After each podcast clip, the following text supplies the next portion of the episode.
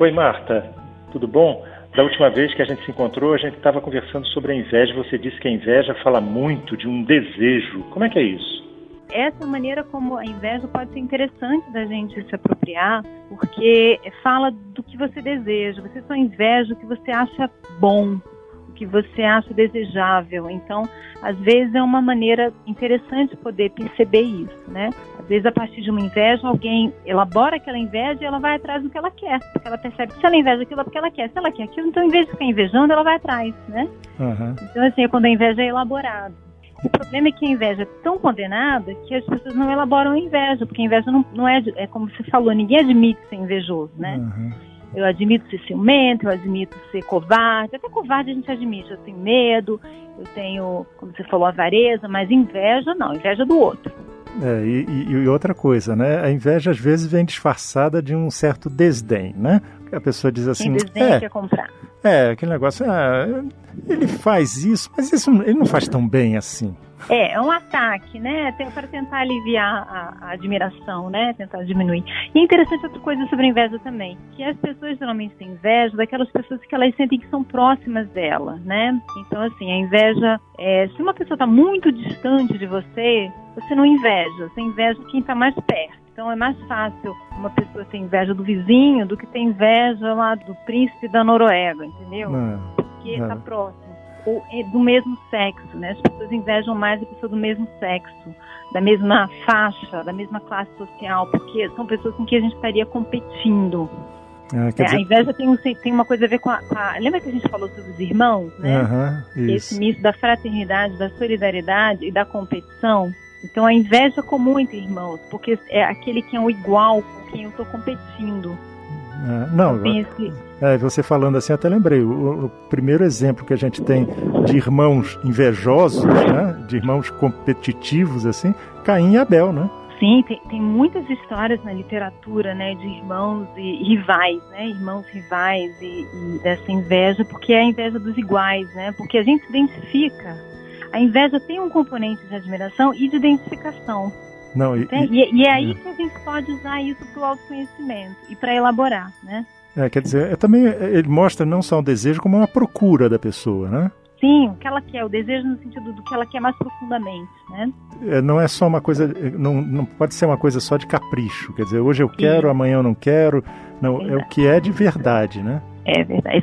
Agora, a gente vive numa sociedade que é, fomenta muito esse sentimento, né, de competição e de inveja também, porque é tudo muito egocentrismo, muita, muita vitrine, muita exibição, né, é. muita competição de mostrar que é melhor, de aparecer. Então isso é, acaba sendo um, um, e com muita coisa editada, né, que a gente sabe, né.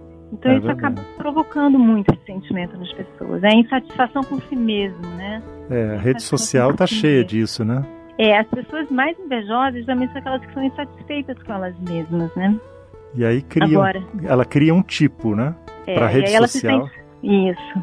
E esse tipo é, ela tem que sustentar indefinidamente. Você imagina que coisa cansativa, né? Eu, é. eu acho que não é à toa que, o, se você observar, tem alguns autores que julgavam que a, a inveja é algo que consome tanto a energia da pessoa que os tipos físicos, até definiria o tipo físico, né? Horácio e Shakespeare têm personagens que, assim, o, o invejoso é magro, quer dizer, é, um, é uma pessoa consumida. Ele é que não come. É, ela, é, a, a energia vai toda para é. isso, né? É claro que essa coisa de ser magro não tem nada a ver, mas não. essa ideia do consumido é um sentimento que é de ser pouco falado, né? Porque a inveja é muito é, condenada, mas ela é fonte de muito sofrimento para Não, é, é uma fonte de muito sofrimento e a pessoa fica consumida mesmo. É, e se você pegar, não é só nos sete pecados capitais, né? Você está lá no décimo mandamento, está falando assim, olha, você não vai cobiçar o que é do outro, né? Na verdade, nessa época, até a mulher era uma propriedade do cara, né? Então, então entrava no hall, né? Então era a mulher, é. o carro, o boi e tal. Mas você vê, até nos Dez Mandamentos tinha preocupação com essa cobiça, né? Com essa inveja. É, exatamente. Eu acho que a coisa também que muitas vezes faz com que uma pessoa sofra muito com a inveja é quando ela acha que o brilho do outro tira o brilho dela.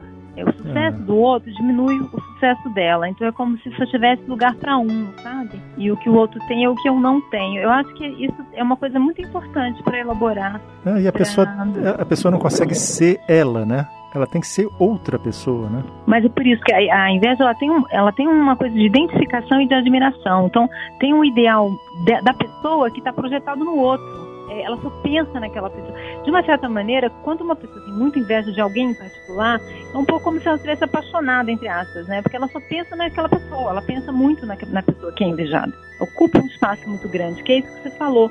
Algo que, que seria dela está projetado no outro, né?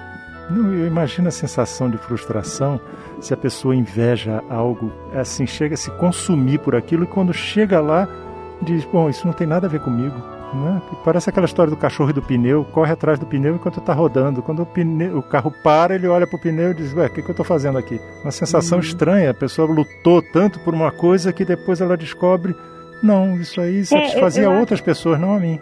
É, o que eu acho que acontece também é uma ideia de que o outro está feliz porque ele tem aquele, aquele atributo que eu invejo, tem aquela coisa que eu invejo, e se eu tiver também, eu vou ficar feliz. E às vezes, quando eu, se eu consigo chegar naquele atributo, né, ou, enfim, uhum. eu percebo que aquilo não trouxe o que eu queria. Porque no final, o que todo mundo quer é ser feliz.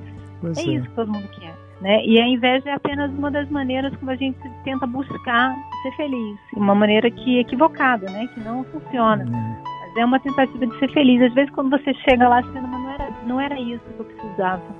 Pois é, não, inclusive porque não entendeu completamente o que, que era a felicidade, porque era a felicidade de outro, não dele, né? É porque a felicidade passa contentamento, né? Um certo desapego, um certo contentamento, uma certa paz, né?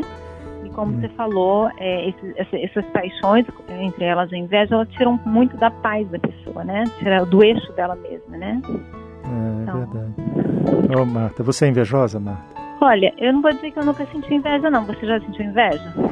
Ah, eu acho que sim. Eu acho que isso aí é humano, né? O problema não é, é sentir inveja, o problema é lidar com ela, né? É, exatamente. É, se aquilo te domina, se aquilo domina a sua psique, você lida como mais uma emoção que você elabora e se liberta dela, né?